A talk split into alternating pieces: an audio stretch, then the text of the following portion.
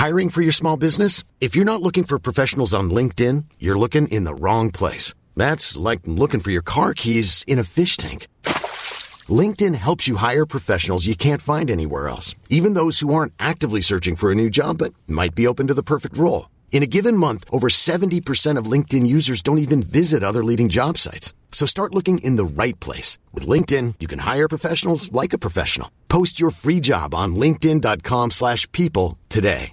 Burrow is a furniture company known for timeless design and thoughtful construction and free shipping. And that extends to their outdoor collection. Their outdoor furniture is built to withstand the elements, featuring rust-proof stainless steel hardware, weather-ready teak, and quick-dry foam cushions. For Memorial Day, get 15% off your Burrow purchase at burrow.com slash ACAST and up to 25% off outdoor. That's up to 25% off outdoor furniture at burrow.com Hey everyone, welcome to another episode of Se Regalan Dudas. It's weird, we're doing this one in English and we will tell you why in a few seconds. We are recording this episode in memory of Hugo Gonzalez, alias El Chico. It was important for us to talk about this in English because the guests we have today all speak English and the content that we are reviewing and in a way talking about today was also in English. Yeah.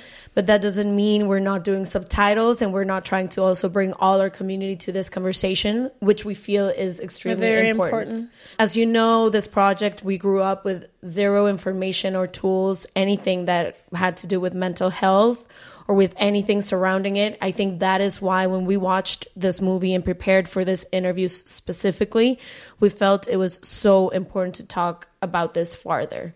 Because if we had seen this when we were teenagers, maybe we wouldn't have felt this alone and this isolated like we had for a while. And I feel like we have to celebrate the fact that we're just bringing light and talking about mental health the way we're doing today. Yeah, I got goosebumps when you talk about it. I think you and I both had a case of suicide when we were very young.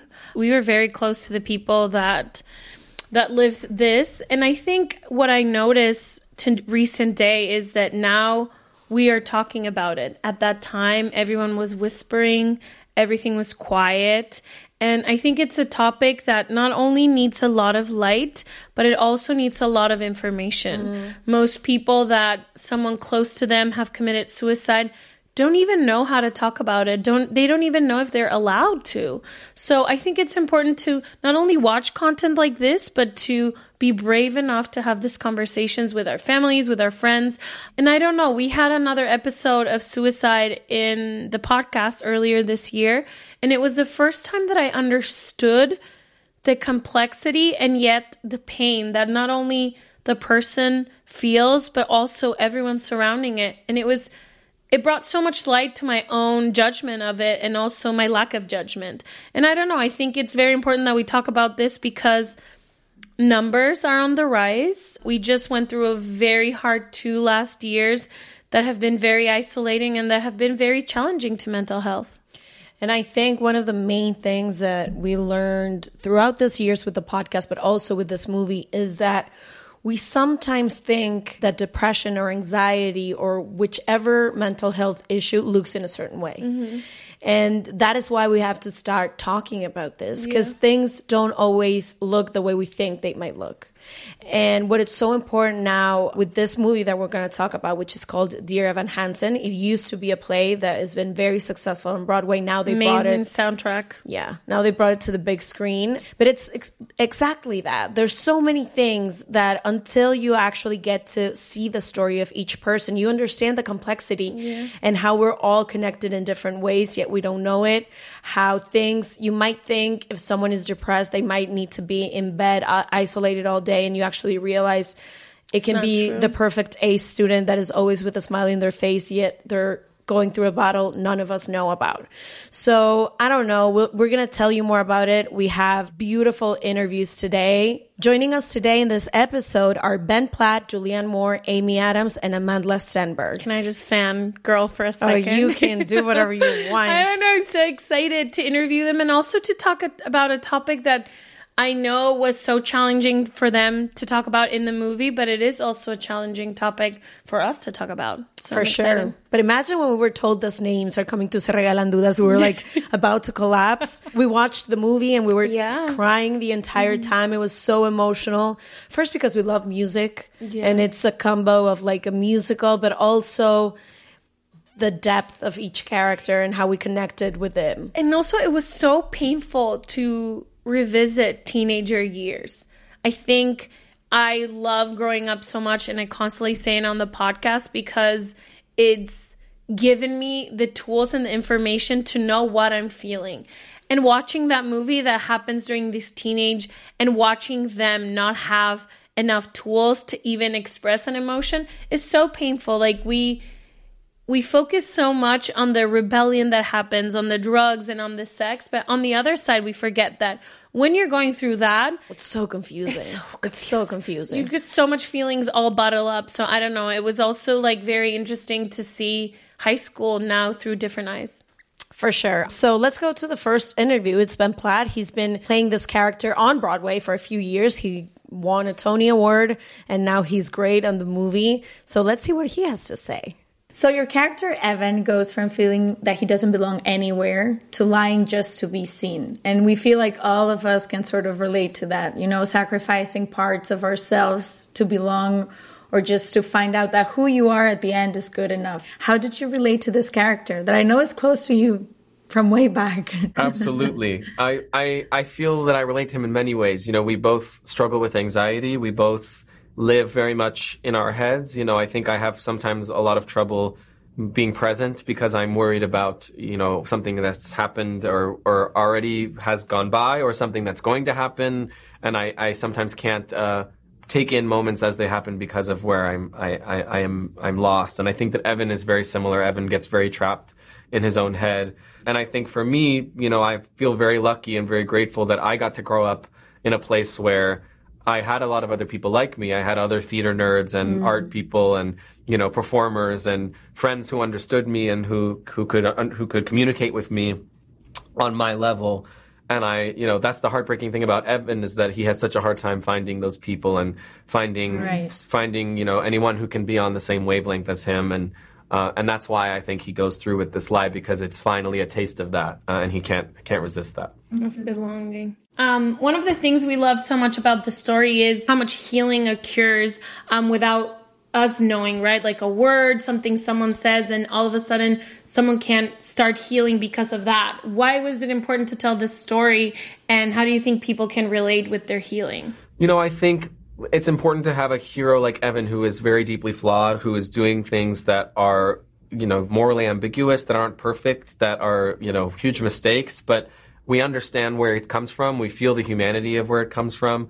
And I think that knowing that something like that can be forgiven, can be redeemed, that there's work and evolution that you can do to move forward, that you're never stuck or finished or it's never hopeless. There's always a way to grow and a way to learn not only to get forgiveness from others, but more importantly, to learn how to forgive yourself. And so for me, the most powerful thing about the film, especially in, in contrast to the musical, is how much more of that we get to see towards the end, where Evan really gets to grow and move forward and try mm-hmm. to come out of the hole of the lie into something much brighter and much better. And how not only him, but the other characters, just by existing, impact each other in such meaningful ways. Sometimes we think we're not doing anything with who we are. And to me, it was so amazing, even with Connor's existence, like everyone is connected in one way or the other. Exactly. I think yeah, there's there's so many ways in which we don't even realize we are, you know, calling out for connection or, you know, asking for it, but everybody wants that and everybody wants to be seen like that and I think this movie is a great reminder of all the things we have in common. I think, you know, it I think it it um, acknowledges that we're all different and everybody has their own mind and their own problems, but we can connect over the fact that we all have some kind. You know, we all have some struggle. Nobody is free from that. No matter how nice they look on social media or how happy they look in person or how they present themselves. There's always something deeper happening for, for each person. After talking to Ben, I think there's like one word that stuck to me that is belonging. And I think it's been a very important word for a project that you and I have found so much belonging in the project, but also our community has. But it made me think, especially at that age, but honestly, through my whole life, like the things we've done to belong and the things we've hidden and all the pain that comes with suppressing parts of you to just be part of a group of friends, to be part of school, to be part of your family. I think everyone can relate in a way of as we were growing up, we were told that we had to be certain things in order to be accepted, in order to yeah. be celebrated. And so to fit into those categories. stereotypes or categories that no one was born in that way, we had to sacrifice and pretend. And it was almost as if we were playing a character in our own lives. And I think what's, what has freed us recently and what Dear Evan Hansen is trying to portray is it it just takes such a big toll on you to be hiding and pretending and trying to be someone you're not all the time. And it is, it isn't until you own who you actually are that not only you can be true to yourself, but you can actually find your real people, your real passion, your real place. It might look very different from what you were told, but that is the only way. What has been like one of the things that you've most done for belonging?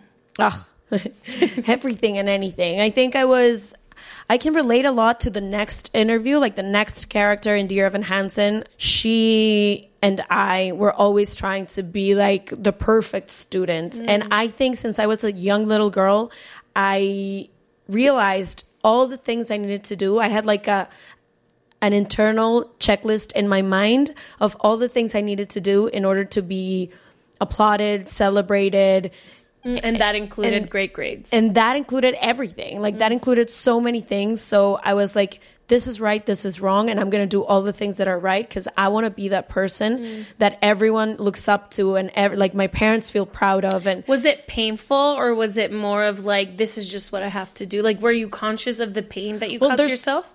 There's a lot of judgment, mm. right? There's a lot of inner judgment, and I think I was so hard on myself, and I had so many stress that I didn't have need to, to put on myself uh, on my teenage years. Mm-hmm. Now that I look back, is okay. Now I'm an adult. There's certain things I need to do, but back in the day, did I need to be that hard on myself? I didn't, and I didn't know any better because mm. I thought I had to fit into that category. I love that. Yeah, and I also love the fact that Ben is telling us, you know, this character and why we. I think I related to it is because the character is deeply flawed, mm. like we all are. Yeah. He doesn't always make the best decisions. He doesn't really know what to do. And I think that's where we are. We're all in this journey. It is so so wrong to think that someone has it all figured out because yeah. it's a lie that is not true. and true. it's so contrasting to like what we see currently in social media why we we all try to hide so much parts of ourselves like or only show what we consider yeah. to be like the best and but version. it also comes from like old content that we used to watch it was like mm-hmm. the perfect superhero the perfect woman the perfect wife and like it is very refreshing to start seeing content productions like this that can have a deeply flawed character and mm-hmm. still we can all admire. We can we all want to be like it. We all can resonate with him. And there was just one last thing that he mentioned that is so beautiful that is forgiving yourself which i think it's so hard to do.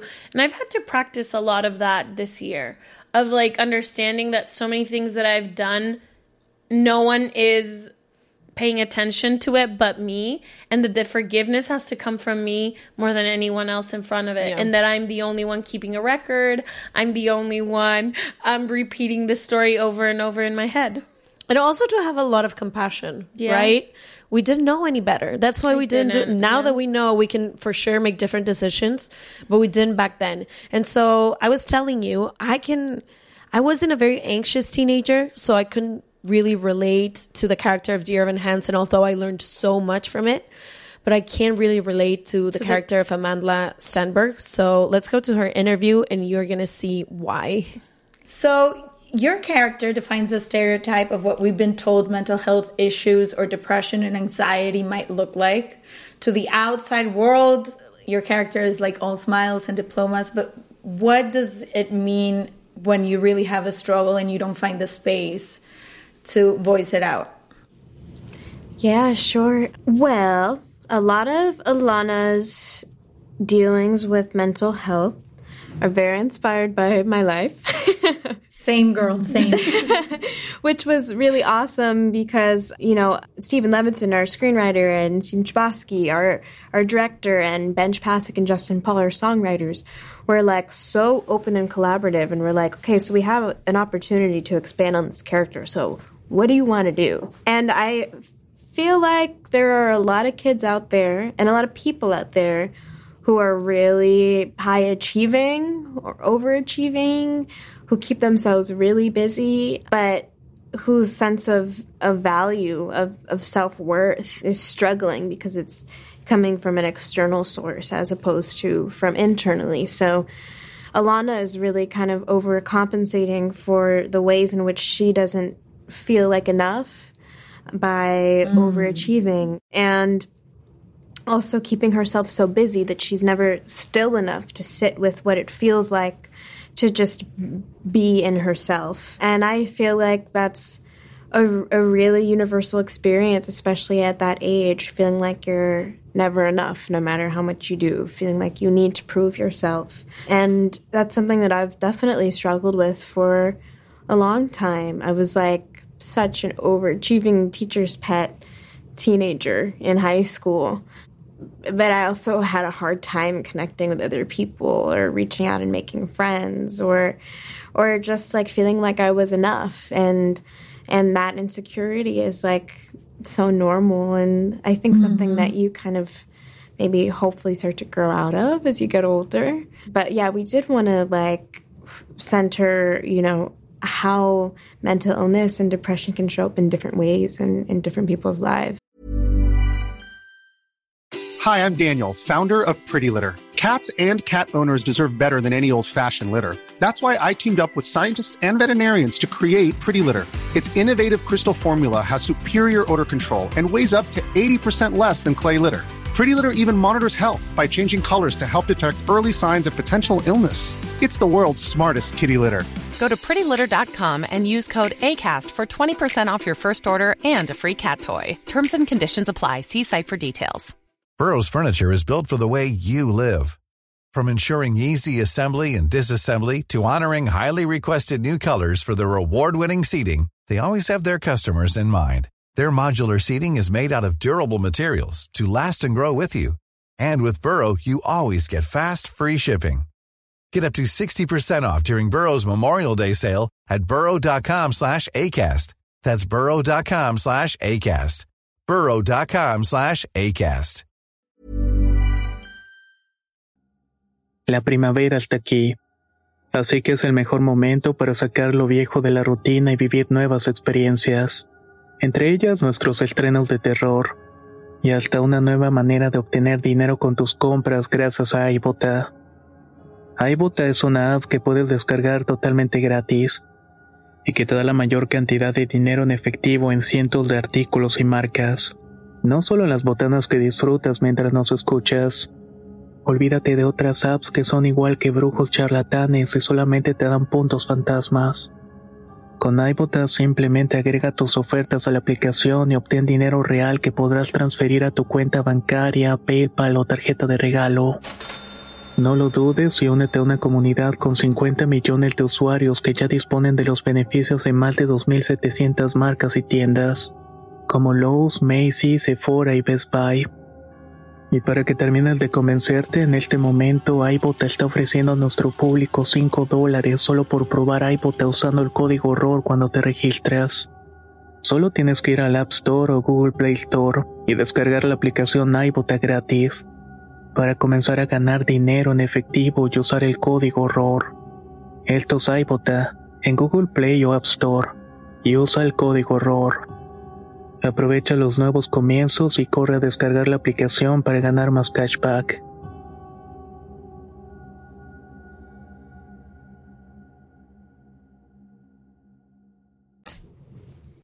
For sure.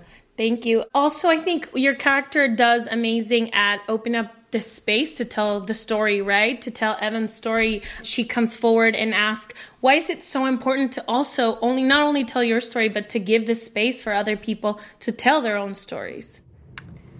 Yeah, I mean, it's super important. I feel like the moments in which people are struggling underneath the weight of depression and anxiety and it becomes unbearable or are are the moments in which they feel like they can't express it to anybody else or they feel like they're the only one who's going through it. And that's also one of the trappings of, you know, depression and anxiety is it like literally tells you like no one else understands what you're experiencing. No one ever will. And you're alone.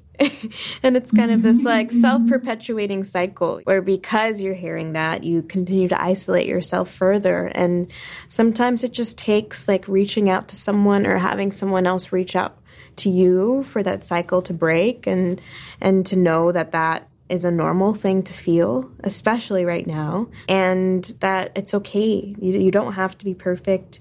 You don't have to always maintain, you know, that the image that you present to other people.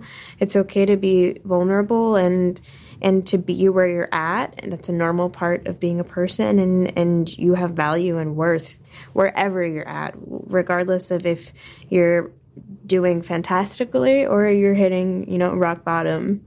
This is exactly why I meant I can relate. I was so tired trying always to be perfect. And the thing is, it's never enough. It is never enough. It doesn't matter how hard you push yourself, how you try to be the overachiever, the best of the best. Just being so busy, so stressed all the time, and it, it it's just so rough on mental health and it's so isolating at the first time because you are competing with yourself but with everyone else. There's no winning there's no winning. There's no like and you're not enjoying the journey because you're so focused on what's coming ahead whatever it is you envisioned that you just cannot uh, enjoy what life actually is. The now the here. Where did you find that relief to stop like trying to be such an overachiever I think it was the first time I read Brene Brown. Mm. Remember the book? I thought it was only me, but it wasn't.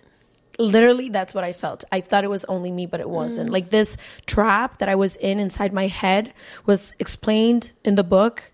And for the first time, I said, okay, it's not only me, it's not okay, has brought me nowhere, mm. and it is never enough. When is this going to stop? Unless I actually start being grateful for what I do have now. Why am I crying? I don't know.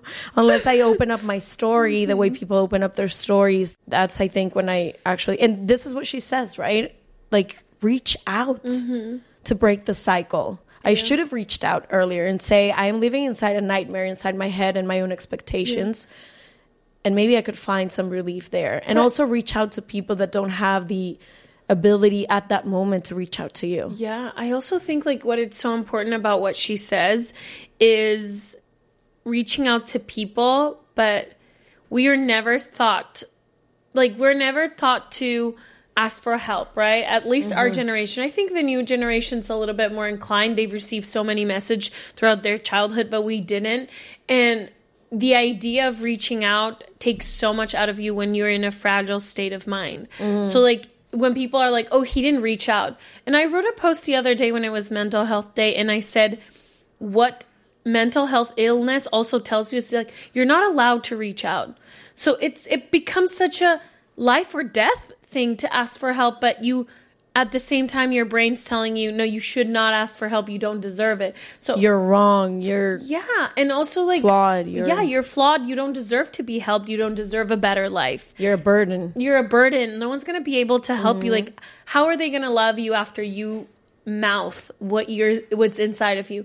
And i also think what is important is and that is a responsibility that i feel like falls within everyone and we can all make a change is when someone reaches out most of the time they just want someone to listen and we just we need to create that space to just be mm-hmm. the person that doesn't for sure and it can only happen with information but you need to be the person that when someone comes and talks oh i have anxiety oh i have depression oh i'm having suicidal thoughts you need to be able to sit within there and to know that the conversation can be so healing mm-hmm. much more than the silence mm-hmm. so i don't know i just think with her in when you talk about Brene Brown is like the importance also of what we say, of what we read, of who we surround ourselves with all the time. For sure. And also, a very important part of this movie, of our lives and of mental health, has to do with family. Yeah. And we see two very different types of family and different relations here, especially with two women that have inspired us in so many ways, many ways. that are Amy Adams and Julianne Moore. And it's so interesting to listen also to their take on maternity and of educating children. Yeah, and it's mm-hmm. crazy to me because when I watched the movie, all I can think about was if I ever become a mother, how can I be attentive of the signs? How am I going to do it to be the mother that their kids aren't afraid to talk about? It's mm-hmm. such a big challenge, also, like the weight that falls in motherhood, especially and mental illness, because at the same time, you're a mom. But you can also be experiencing depression and anxiety while your children's also I don't know, it's like how do they do it? It's complex. Yeah, I agree. Let, let's see. Let's see what Julianne and Amy have to say. Our I- friends, Julianne. If you're not Amy. watching this in video, I invite you to go to YouTube and watch our faces when we speak to them. yes, we cannot stop smiling for one them. second. Seriously. Hi, beautiful women. I Well, know. Hi, beautiful women. Hi. So, both of your characters, in different ways, at a certain point, try to portray like the perfect parent for their kids. But it is actually when they open up that they can really seem to connect with their kids. Why is it important for you as mothers also to be real with children? That's a delicate balance as a mother because I want my daughter to know that like I'm strong enough to catch her, but I also want her to feel seen and for her to know that what she's feeling is is okay and that you know that I'm human too so I can understand her. You know, I can I can be there for her. So that's that's a delicate balance is is to be open and also for me anyway I, I, I always want to portray strength to my daughter so that she knows that i'm there for her Yeah, I, I, I think Amy's right. I mean, I think that's that's the that's the trick of being a parent is that there's there's a lot of it that that is about being there for them, about being present for them and being available and making sure that they feel safe and that they feel seen. And there are some there are some truths that you kind of that that that children have to be ready for at certain times, you know, too. And I, I actually think what's interesting about like Heidi's song is that she's telling him a truth when he's ready to hear it. You know, maybe that's that story. That's that story is not a story that she would have told to him when he was younger, because it's mm-hmm. like she he couldn't handle it. But now he was at a point where she's saying like, "I'm fallible. This is what I did. This is how I felt." But you know, but now you're old enough that you can handle it. So that's the. I think that's the balance. It's like when are you able to reveal things to your kids when they're when they're ready for them. You know, you hope. What did you guys learn as mothers about the characters you play and the way of that they do their parenting? wow that's hard because my i i am portraying someone who's experienced such great loss most unimaginable loss for me it's it, it's empathy is so important when you're engage in, engaging and when you're approaching a role like this is to to just be open and to be um, empathetic. And I, I think maybe maybe that's maybe that's the parenting thing I can learn is is is uh, being open, being empathetic to others, being available. Yeah, I think that's that's beautiful. I mean, I think that's. Um, I think that it's the Amy and I talked about this earlier too about how hard how much these how much these mothers want you know what they want for their children what they want to be able to do their intention you know. So i think that's always an important thing to remember when you watch anybody you know you you have to you look for intention. You look to see like maybe people are missing somewhere but that doesn't mean that they that's not what their intention is. So yes so being open enough to to to see how hard it is for people to achieve what they want to achieve as a person as a parent whatever you know but that they're what the meaning is behind it is important to to acknowledge For sure. Thank you, Thank you, ladies. We admire you so much. Thank, you. I never talk that much about motherhood because I feel like I've not experienced it, so you shouldn't be talking about what you don't know. But I love what Amy says about empathy and being empathetic of the process of others. And I think that's something we can all use two more sense of. Mm-hmm. I think that we normally don't know what the other people are going through, like what the girl at the grocery store, what your dad is going through. Mm-hmm. Like at the end of the day, like how we behave reflects so much of what we have inside that it can only be if it's that hard for you to understand someone that is yelling or that is going through a rough time. Can you imagine what they're going through inside? I don't know. I just think we can all use so much more empathy and actually practice it because we don't usually do it. We don't do it. And also, what to me is very interesting about this movie is to watch how every single character copes with loss in such a different way. Oh my God, yeah. And I think that's also a reflection of life to just embrace the fact that life comes with hard things. Mm. It does, and that is a true fact. We're going to experience losses throughout our lives. And I don't know, the support system, the ways in, in which we ask or not ask for help, and the way in which each mother decides to actually deal with their children and there's no right or wrong. I think that's what's beautiful about this movie. Every single person is just trying to do the best they can with what they mm-hmm. have and with what they know. Mm-hmm. And, you know, just to, to watch such different ways of motherhood and to see they, they're both doing it from love and from what they can do. And the children are very different themselves. And just to be able to bring that space to every person.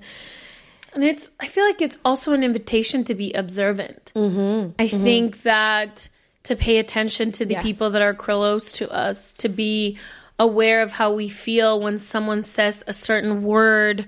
Like, I feel we don't do the sport of observing that much. Mm-hmm. Of like, we're observing maybe other things, but like to actually sit at a conversation and say, oh, this person used to show up way more. This mm-hmm. person used to be mm-hmm. louder. This person, like, just to actually observe. And I think a lot of motherhood for a lot of years is just observing your child. Yeah. And when you say observing is also observing everything that happens in the movie. To me, it was very interesting. As I said, I wasn't an anxious teenager. I was I, was dealing with other stuff at the mm-hmm. moment. But to see how, for example, Evan Hansen in every single moment that has to do with like public speaking or all of these things that they, they make you do in school or people that are not like social butterflies, but that have to, you know, meet their teenage friends every day and like go to lunch and see where they're going to sit nightmare. It's a nightmare and to actually be able to go inside that world and watch the i don't know the expression in his face his body his entire it was, Demeanor. Mhm. it was so so interesting and it also just opened up an entire experience that i have not lived that doesn't mean i don't get to be empathetic and to understand what people have to go through at some point And I also think the movie questions like the actual system of like schools, right? Like we were talking about this in a conference we did of like what happens to those kids that have social anxiety? What happens to the kids that, are cannot not do public speaking and that cannot read that are just their brain just doesn't work like that and like also being creating this space as mothers as sisters as family to understand that like the measure that we've put on society of school does not work it worked for you but i was told my entire life i was an idiot that i couldn't read. I didn't study the career that i wanted because i didn't think that i was able to write an essay.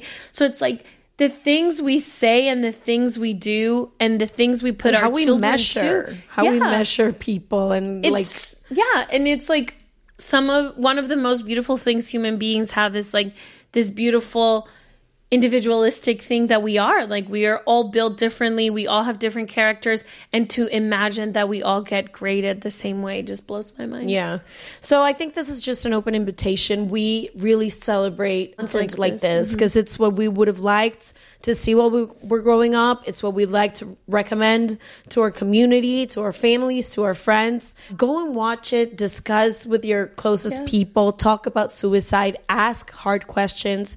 This is the only way out. The we're gonna only way out. we're gonna leave on our caption on the episode and all of the streaming platforms our last episode about suicide that has so many um, great content but also great resources and where you can reach for help if you're listening to this and something resonate we're gonna leave all the info here and you're not alone we're here Yeah, and also go to a, a professional. Go to Yeah. to a doctor. This is mental health is a, A real, business. real serious issue. Yeah, much love. Thank you for listening. And we're I cannot we're doing- believe Amy Adams was in I my know, podcast. I know. And we're doing our best with the second language. So be patient with us if we did make Bear a, with us. A, a couple of mistakes here and there. Do you feel weird talking in. English to me?